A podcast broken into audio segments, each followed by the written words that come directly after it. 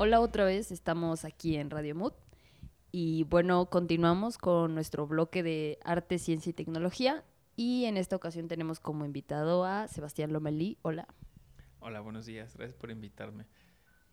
Eh, bueno, eh, Sebastián Lomelí se desempeña como profesor en la asignatura de estéticas de la Facultad de Filosofía y Letras y en FESACatlán y además es miembro de el grupo de investigación Arte más Ciencia, como del colectivo Bios Ex Máquina. ¿Sí se pronuncia así? Eh, bueno, primero queríamos eh, abrir la entrevista eh, preguntándote acerca del el concepto de arte generativo que, bueno, que tú haces a partir de una lectura de Matt Pearson. Ah, ok. Este, les cuento un poco como de de dónde viene esta discusión incluso, ¿no? Eh, yo me encargué de discutir el concepto de arte generativo porque es una de las líneas que nos permite explicar la génesis de lo que ahora se llama bioarte. El concepto por sí mismo no me gusta nada porque es un paraguas que abarca cualquier cosa.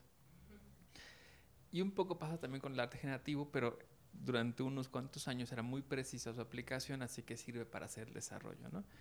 Em, me parece que hacer, utilizar arte generativo en esas discusiones de arte y tecnología nos permite hacer un salto desde lo que se llamó como arte procesual o de, procesos abiertos hasta el arte con biotecnología contemporáneo.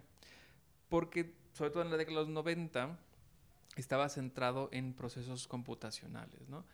¿Y qué es lo que pasaba en estos este, experimentos artísticos, esas prácticas artísticas? Pues que trabajaban justo con este, programación de computadoras enfocadas sobre todo en algoritmos que, que no, digamos, este, no solamente se quedaban en una repetición o en un ciclo cerrado, sino que iban teniendo retroalimentación y el algoritmo iba cambiando, es decir, evolucionaban o generaban nuevas este, formas, ¿no?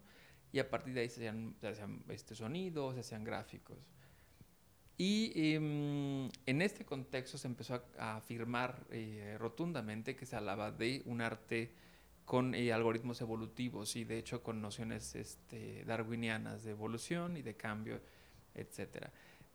Y entonces parecía que el arte estaba trabajando con la esencia de la vida o, o la definición de la vida, ¿no? porque además se le llama así esta noción algorítmica de la vida. Y bueno, un poco la discusión que, viene ahora es si realmente está trabajando con la vida o si está trabajando solamente con conceptos demasiado abstractos o generales de la vida, ¿no? Y entonces me pareció que había que profundizar en la idea de arte generativo y ver toda su amplitud, notar justo cómo eh, implicaba, si bien conceptos de biología, em, carecía de, digamos, de una investigación seria sobre los procesos vivos, ¿no? Entonces ahí queda la necesidad de meter una, una decisión dentro del concepto regenerativo para tanto para digamos rastrarlo hacia atrás, así con, los, con el arte procesual, el, chorrear pintura, la descomposición de, esculturas de látex, etcétera, y luego este, el trabajo, por ejemplo, con hongos o con transgénicos, etcétera, ¿no? Entonces, para donde un poco, ¿no? Que entendemos por arte generativo? Tratamos de procesos que no solamente son abiertos, sino que hay una retroalimentación y se va modificando la misma, este, la instancia inicial, ¿no?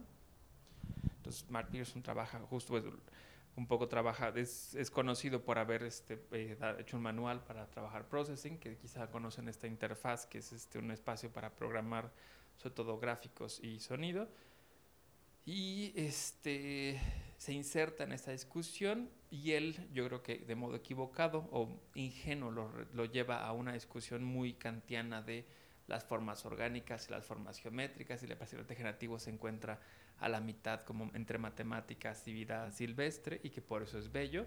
Entonces se queda en un formalismo incluso no kantiano, no más como las formas que parecen vivas, porque parecen vida, porque surgen de nociones de vida, pero que no están pensando de fondo este, ni la vida, ni tampoco el arte. Porque hablabas de estas cuestiones sobre... Eh, muy ingenuo todavía. Como poner en tensión aquello que es eh, los conceptos digamos, eh, más abstracto sobre la vida y la vida misma, ¿no? que, de pronto se pone ahí en, eh, como un elemento más dentro de este arte generativo y también dentro del arte con biotecnología. Eh, Nos preguntábamos si consideras el bioarte un espacio bastante fértil para discusiones en torno a, cuestiones ontológicas, incluso más que estéticas, dados eh, los procesos y de pronto también eh, las investigaciones que de ellos se desprenden. Es una bonita pregunta, está complicada, pero a ver cómo puedo este Empecemos un poco por contar una cosa que quizá es este, inesperada. Y es que en este registro del bioarte, además de artistas, digamos, de formación tradicional en arte, eh, hay mucha gente que viene del campo, tanto de los estudios de medios, como aquí lo que sería como estudiar comunicación, que los media studies en otras partes del mundo, y el tercer grupo de gente, bueno, fuera los biólogos que andan por ahí, el tercer grupo de una profesión inesperada dentro de estas este, discusiones y prácticas artísticas, la de los filósofos. Entonces, em, y esto no lo digo solamente porque en México hay muchos, entre ellos estamos nosotros, ¿no? Los de Arte más Ciencia es un grupo que está fundado por filósofos y que de hecho numéricamente son más filósofos, ¿no? Si vamos, este, como Polnatadnik también tiene una formación filosófica, este gente también en Portugal trabaja con esto. Entonces, inesperadamente hay muchos filósofos en el cambio del, campo del bioarte. Entonces, de hecho, las preguntas ontológicas o las preguntas filosóficas eh, por excelencia van a aparecer, ¿no?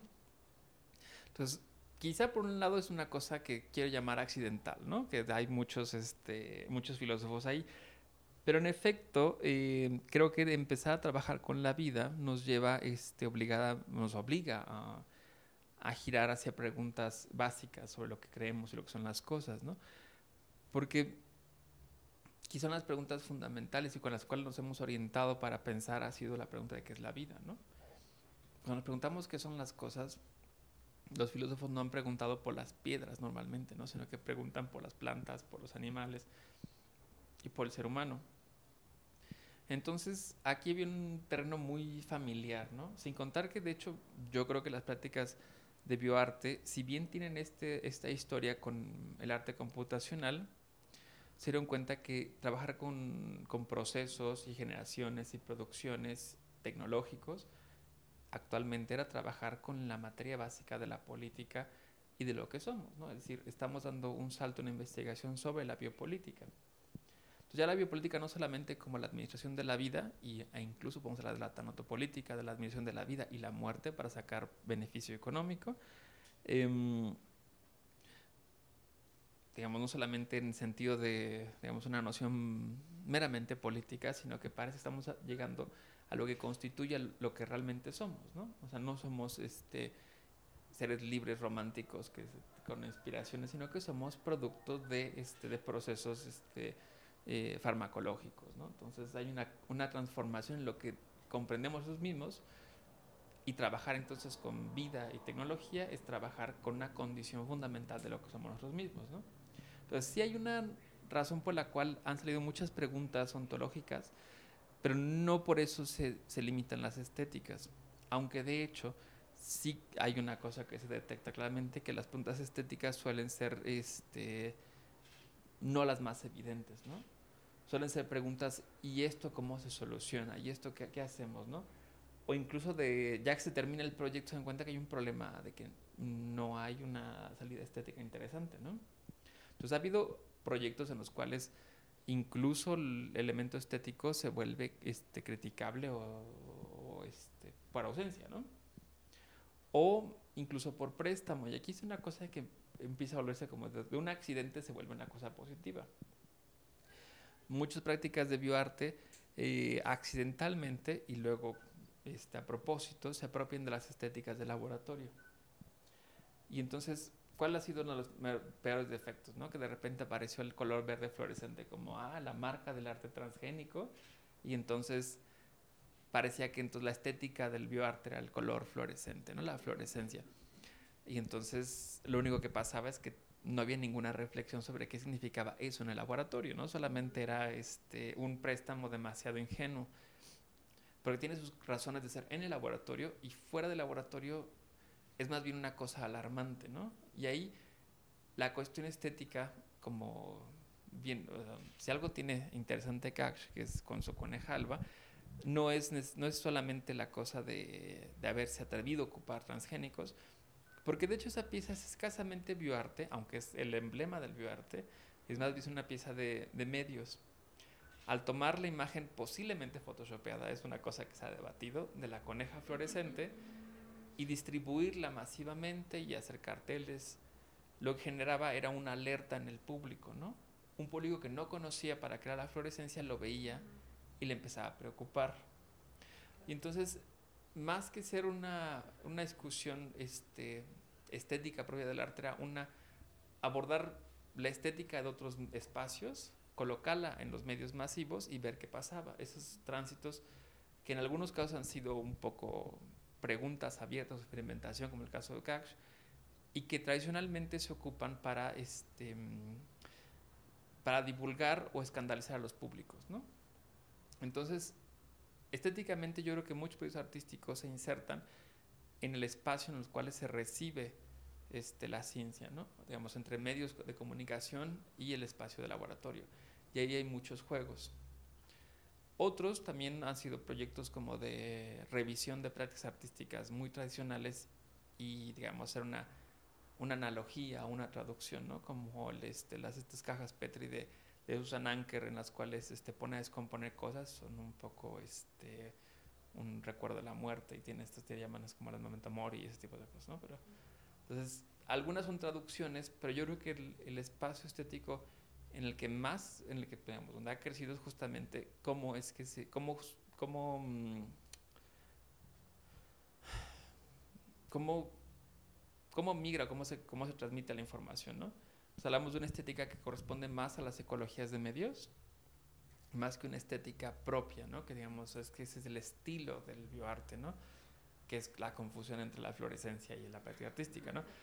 Y hay muchos que están jugando justo con cómo se muestran, qué tipo de plataformas ocupan, este, el uso de material de laboratorio en la galería y sus afinidades, por ejemplo, entre las cajas de cristal y las, este, las, las ¿cómo se llaman estas? Las pues bueno. Ajá. Bueno, ambas se llaman cajas de cristal, de hecho, ¿no? Me refiero como estas, como este, las vitrinas, perdón, la que estaba olvidando, y las estanterías, ¿no? Estaba, entonces, hay muchas afinidades desde con la caja blanca y el laboratorio. Entonces, se juega mucho en estos este, espejeos. Pero creo que las preguntas este, estéticas van a ser así como precisamente es como, como, como, cómo se mueve la información y las preguntas sí son de hasta qué punto la condición tecnológica está determinando lo que somos, ¿no? Eh, bueno, eh, ya que hablas como de estos espejeos y, de pronto también como resulta curioso que eh, ya sea desde el ámbito estético hay como ciertos como nexos entre el espacio galerístico y el espacio del laboratorio, eh, nos preguntamos si también puede haber este tipo de espejeos en cuanto a, las metodologías eh, que hay en el quehacer artístico y en el quehacer científico. Y este, sobre todo también en este momento en el que ya hay esta conexión mucho más sólida entre lo que es arte y ciencia, si hay como un estrechamiento a nivel de metodologías, por ejemplo, en cuanto a proponer hipótesis, en cuanto a llegar a, hacer resultados y hacer medibles esos resultados, ¿no? Que es algo que de pronto eh, nos pareciera un poco lejano al arte en un sentido como más tradicional pero que ahora, dada esta conexión como mucho más cercana ¿no? del arte y la tecnología y la, y la ciencia, eh, si consideras que eso dejan de ser como meros espejeos y, ya son mucho más eh, cuestiones más sólidas, ¿no? Más, vaya, mucho más de, de la práctica.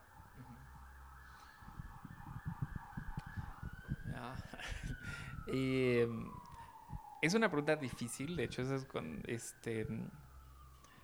Porque nos enfrentamos a dos cosas que de hecho no son tan claras como uno quisiera, ¿no?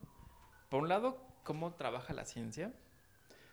explico esto, no cómo quiere trabajar o cómo creemos que trabaja, sino cómo trabaja de hecho y luego cómo trabajan los, este, pues, las prácticas artísticas, cómo trabaja el arte, ¿no? Que sabemos que no tenemos ni idea. Entonces, eh, digamos que hay varios modos en los cuales se puede pensar que hay vínculos, vínculos incluso, digamos, vamos a llamarlo eh, naturales, y otros que se han intentado hacer como proyectos a futuro o que, que todavía no, no, se concretan. Y luego, por supuesto, están las semejanzas, ¿no? Si uno pasa por eh, lo que de hecho ha ocurrido, habrá que pensar con detenimiento eh, los vínculos históricos, por ejemplo, de producción de imagen y, y, la ciencia, ¿no?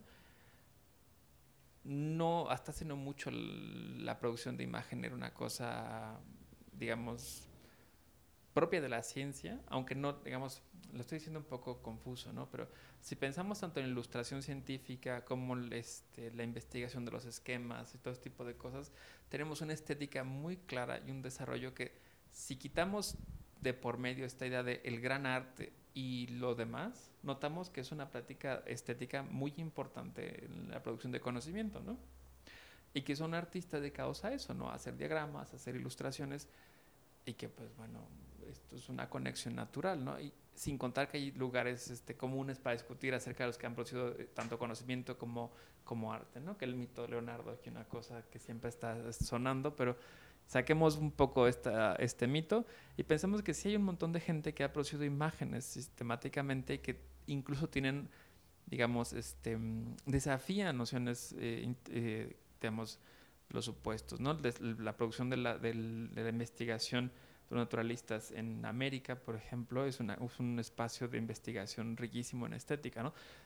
tanto de las imágenes que luego migran a, este, por ejemplo, pienso en las, en las pinturas holandesas, ¿no? Que hay un montón de animales ahí metidos y tanto los animales que movieron para allá como los que están nada más este, referidos por ilustraciones, ¿no?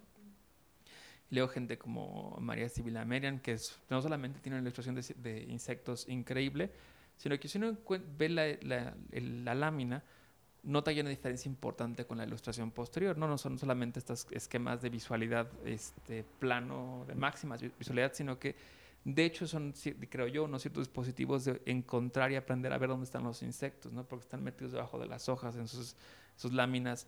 Entonces, eso en términos estéticos y en términos artísticos es muy interesante, pero por supuesto, como no pertenece a la gran producción de arte, se suprime de la historia, ¿no?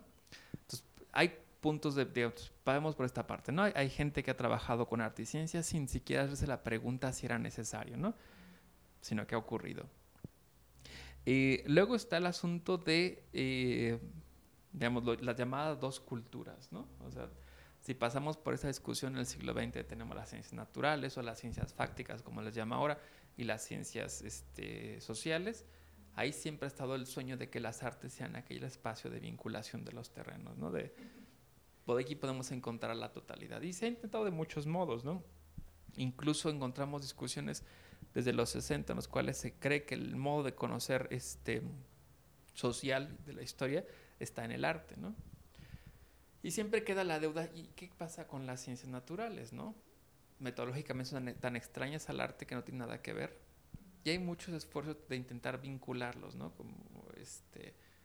Em, eso, el sueño del, conocimiento total o el sueño de Leonardo regresando en el siglo XX de querer ser ingenieros, artistas y toda esta cosa que, insisto, eh, es fantástico, ¿no? O sea, no tiene ninguna, no tiene ni pies ni cabeza, pero sigue permeando muchos imaginarios, ¿no?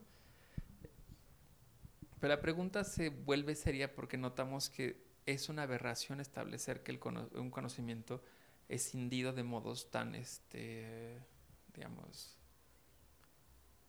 pues, taxativos. O es un conocimiento social o es un conocimiento natural. Y no solamente es un, deseo de que haya un sistema total del conocimiento, ¿no? Sino que es un problema grave que de repente tengamos que dar un salto y abandonar metodologías y recuperar otras y nada tenga que ver una cosa con otra, ¿no? Entonces, pensamos en casos en los cuales ha sido necesario que las metodologías se reúnan y funcionen organizadamente, ¿no? Quizá el caso más famoso en los cuales se vio que no se podía trabajar por separado, sino que era una investigación social científica y que las artes dieran un, lugar importante, y no solamente las artes, sino la práctica política, por supuesto que es el caso del VIH en los 80, 90, ¿no? Entonces, si no fuera por casos así en los cuales se nota que no solamente es infectología, no solamente es este, una cuestión de, eh, de, virólogos trabajando, sino que tuvo que haber una crítica política a los... Este, a, las, este, digamos, a los modos en los cuales se hablaba del tema, como en la época de Reagan, o este, una investigación de poblaciones y de movimientos y de vínculos que dio una, una imagen completamente diferente, pues no habría, se notó que el problema implicaba metodologías diferentes y que las convocaba todas juntas. Y aquí metía el arte, por supuesto, por el caso del, del típico ACTOP, que renunció a las imágenes fotográficas a favor de, las, las, los procesos, digamos, de divulgación y de los iconos y esas cosas mucho mayor, y con las relaciones sociales y, y las marchas, y entonces una estrategia artística se vinculó con una investigación social en un problema, este, digamos, biológico, ¿no? Bueno, y farmacológico, ¿no? Entonces aquí se vio una posibilidad de, establecer vínculos, este, es, digamos, no solamente eh, como, ay, qué bueno sería que el mundo fuera todo hermanos, sino que de hecho se estableció un conocimiento específico, relevante, ¿no? Y aquí es donde me interesa a mí pensarlo, no solamente porque haya préstamos de metodologías, es podríamos trabajar así, sino que yo creo que, y lo que no se, no, no se ha hecho normalmente, pero yo creo que es una cosa que, es deseable, y es que haya una cosa de este, preguntas concretas en las cuales el, se entienda que tienen que compartirse metodologías, ¿no? Sea, evidentemente uno puede trabajar con metodologías este, científicas como pretextos para ver qué sale, ¿no? Como qué pasa si tengo una hipótesis o qué pasa si hago una colecta o bueno, ¿qué pasa si hago un proyecto científico medio mal hecho, ¿no? Gente que se sale con una red a, atrapar mariposas y resulta que encuentra especies nuevas, ¿no? Y no son científicos, son artistas que entonces dices, ¿y qué es esto, no? Se llegó a un descubrimiento, una serendipia total, que es interesante para los científicos, pero que les cuesta trabajo porque la metodología no es la suya, ¿no? Entonces tenemos estos juegos de préstamos que en principio desde una ruptura del, de lo que se entiende como propiamente artístico y en búsqueda de de estrategias un poco, insisto, ¿no? regresando al tema de lo, de lo, generativo, ¿no? muchos performances trabajan en una línea generativa algorítmica, ¿no? se establecen ciertas reglas, se siguen hasta la neurosis y a ver qué pasa, ¿no? Y de repente, ese tipo de estrategias que se probaron los 60 nos permiten ahora en estos años tomar una metodología científica y aplicarla como artista y ver qué pasa, ¿no? Y encontrar ciertas este, o no encontramos nada o, o alguna cosa, ¿no? Claro que aquí falta ver una investigación amplia de cómo trabaja la ciencia, ¿no? La ciencia no trabaja por la aplicación del método científico, sino por una repetición. Miles de veces tiene que ser un mismo experimento para que tenga sentido. Y luego no solamente funciona con el método científico, ¿no? Hace falta ver cómo la ciencia no solamente es una, un ideal de conocimiento, sino que es un producto cultural muy complejo, ¿no? que está en individuos situados, en contextos precisos, que se mueve por publicaciones, que está financiada por instituciones. Entonces, de repente, la idea de cómo funciona la ciencia como institución global y cultural, quizá no es como vamos a aplicar la ciencia, sino que vamos a ver que hay un montón de procesos de producción de conocimiento en los cuales uno se puede insertar. Y entonces, porque insisto, aquí muy pocos ah, científicos migran al mundo del arte en estos contextos. Normalmente hay un préstamo de dos horas de laboratorio en la noche para que la gente trabaje y el, y el, este, el alumno de posgrado va a estar haciéndote la chamba y te va a enseñar a hacer las pipetas y ese tipo de cosas. Y un poco de, pues en mi tiempo libre hacemos algo, ¿no?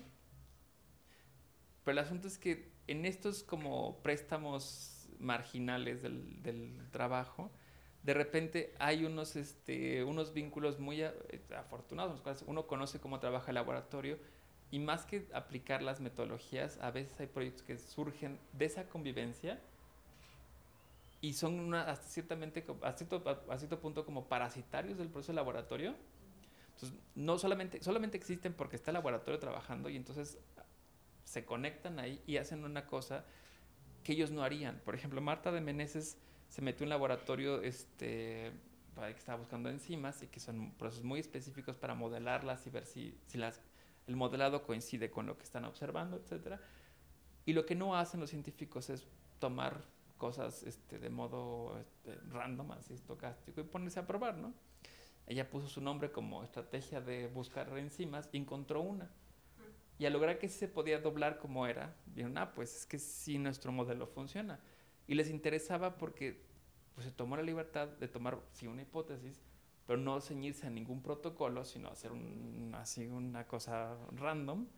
Y salió. Entonces les encanta el proyecto porque el proyecto muestra que el modelado, el modelado de proteínas es muy cercano a lo que conocemos, ¿no? Entonces, pues es, sí y no, o sea, De pronto, eh, también como desde el terreno del arte tenemos como, eh, pues, un arquetipo de, ah, esto es la producción de, de, de laboratorio y se hace así y este es el método científico y la ciencia siempre es como lineal y en realidad la ciencia también tiene como ciertos, eh, digamos, mm, ¿cómo le dirían? Matices, este, como recovecos que de pronto no, no los notamos porque pues vaya, no somos científicos. Este, pero em, justo pensando en, en que las prácticas científicas no son siempre tan estrictas, ¿no? Y las prácticas artísticas eh, también pueden ceñirse a ciertos como esquemas ¿no? y a ciertas metodologías. ¿Crees que, por ejemplo, en el caso específico de lo que es el arte y, su aproximación con el archivo y de pronto todas este tipo de prácticas que se han empezado a desarrollar eh, más en, los últimos años, eh, ¿crees que de pronto estas como nuevas maneras de hacer arte eh, sean mucho más, eh, más fáciles o más allegadas a estos terrenos donde el arte y la ciencia se requieren ambas, así como lo planteabas, ¿no? En el caso específico del VIH. Y, y de pronto también surja de ahí otras nuevas formas de, de, trabajar, otras nuevas metodologías, sobre todo si en este caso específico de los archivos, ¿no? Porque básicamente se trabaja con, con documentos y, no es no es tanto una cosa como de que el artista genere algo, sino que investigue algo, ¿no? Y, y de pronto tenga este trabajo de investigación. ¿Crees que estos, por ejemplo, serían campos para explorar o, escenarios fértiles para que haya estas, estos encuentros, digámoslo, inter y transdisciplinarios? Ay, sí. eh, sí, ah, gracias. este, eh, hay, hay, hay, mucho que discutir este tema y esto sí puede ser una cosa para extenderse para siempre, ¿no? Porque Empecemos nada más con, una caricatura, pero yo creo que es afortunada, ¿no? Los, eh, estas prácticas artísticas eh, basadas en archivo suelen tener de fondo dos líneas, ¿no? O restablecer la memoria o criticar justamente la construcción de, digamos, la construcción moderna, ¿no? O sea, destruir el archivo mismo, ¿no? Que están emparentadas, ¿no? Los, lo que se omite en el archivo y la idea de normalización del archivo. Entonces, de hecho, se encuentra en un contexto muy específico, que es una, digamos, una discusión que nos, que nos entregó Foucault, ¿no? Entonces, se vuelve, estas prácticas en torno al archivo creo que son normalmente críticas de cómo se establece la normalidad de la nación. Ahora, suele, como justo, Foucault no tiene compromisos ontológicos explícitos y parece que se niega siempre esa cosa, uno empezaría a decir, bueno, todo esto está emparentado con lo que suele llamarse el este, constructivismo epistémico, es decir, el conocimiento se construye socialmente, ¿no? Entonces, ¿qué es la verdad? Un constructo social. Y entonces más bien tenemos metodologías estrategias que nos hacen ver como que tienen efectos de, de verdad o que se legitiman, pero que mm, pues mm, son históricamente válidos, ¿no? Punto. Entonces, eh, creo que estas prácticas artísticas se mueven con ese supuesto y trabajan justo para empezar a, este, a destruir el discurso este, mm, oficial. aunque de hecho sí mantiene una cosa importante y es tanto, este, digamos, si me permiten la expresión, una cierta verdad de la víctima, de la víctima, como contrapeso, ¿no? Hago esto porque implica este, el silenciamiento, implica el horror, implica la barbarie, ¿no? Entonces se encuentran en este espectro estas prácticas artísticas como crítica, digamos, al, Estado-Nación y luego quizá los modos de la biopolítica, ¿no? Eh, ahora, em, estas metodologías intentan desmontar y criticar. Lo pongo así porque quiero recuperar ahora un poco el, dilema que tiene Donna Haraway, este, hablando del conocimiento situado como, bueno, abrevo de esto, abrevo de los postestructuralistas, pero el problema es, ¿y qué es esto? que Ella siendo bióloga, ¿qué es la vida? ¿Qué es o sea, voy a de repente decir que es la naturaleza, que soy, este, creo en lo que dice Foucault, pero, este, pero soy bióloga, entonces tengo que creer que también existe la realidad, ¿no? Entonces, se vuelve un problema serio a discutir que no existe solución, este, digamos, no existe solución al problema, ¿no? Eh, pero el problema, el asunto sería de repente creer que no existe tal problema y solamente decantarse por el lado de, este, de que todo conocimiento científico es histórico, ¿no? Porque entonces nuestra afirmación apesta antropocentrismo, ¿no? No, no, no suele pensar como de todo es histórico, todo es cultural y nada más existe lo cultural. Y la verdad es que las bacterias les valemos un comino, ¿no? de repente como una cosa de, de, de, replantearnos esta investigación y tal cual, bueno, si pensamos, pensamos que el conocimiento social, pues bueno, se produce en sociedades, pero las sociedades no son solamente humanas, ¿no? Son, este, son vinculaciones interespecie, ¿no? Entre distintos espacios situados muy, de voz muy precisos, ¿no? Y entonces habrá que ver tanto una crítica de las ciencias y de cómo se construye la normalización, es decir, con las estrategias del, mismo archivo, ¿no? Investigarlas, e incluso con estrategias como lo hace Donna Haraway, ¿no? Del, estructuralismo, y, ponerse a, trabajar con Gray más y ver cómo, cómo funciona la noción de naturaleza en los textos, ¿no? Y ver que, pues en efecto, no es una cosa dada, sino que es una, una cuestión casi literaria de ver cómo, cómo funciona, ¿no? Cómo se articula el conocimiento pero no para abandonar el conocimiento, sino para hacer de nuevo preguntas y buscar justo cómo se establecen este, estos vínculos interespecie. ¿no? Entonces, lo que encontramos en, en los, en, en, los trabajos posteriores a Haraway con esta línea es asumir que el conocimiento es histórico, pero no solamente, no se descalifica, sino que esto implica una, un, un, proyecto de, de, hacer este conocimiento, de, de investigar, no solamente en la vaguedad de, del ideal de la ciencia, sino sí proyectos concretos este, políticamente cargados. ¿no? Entonces no es lo mismo, este ejemplo a lo mejor es un poco este, inapropiado por ser un poco caricaturesco, pero creo que es esclarecedor, ¿no? Y en términos de, de, genética y de investigación y de sociedad, si uno ve con este, eh, las eh, mujeres asesinadas en México y el, el, grupo de las madres esté trabajando en este contexto, pedir que vuelvan las hijas, evidentemente no significa, no solamente, ¿cómo explicarlo? La demanda social no es solamente este, que se identifiquen los cuerpos o que se les entreguen los cuerpos, ¿no? en ese sentido, ¿qué pasa con los trabajos de genética ciudadana? ¿no? Ah, pues lo que hacen es investigar y, y, hacer bancos de datos y solamente dan respuestas de, es el cadáver, ¿no? Esa no es la demanda epistémica que tienen estas madres, ¿no? no se cumple. O sea, y es un trabajo científico, sí, es un trabajo que asumimos legítimo, sí, que es correcto en términos científicos, sí, pero que es suficiente en términos culturales, históricos y, lo, y la demanda, insisto, la demanda epistémica que se tiene, eso es falso. Porque el, que vuelvan las hijas no significa solamente que te devuelvan la prueba de ADN, sino que no existan las condiciones políticos sociales que produjeron ese este, homicidio, ¿no?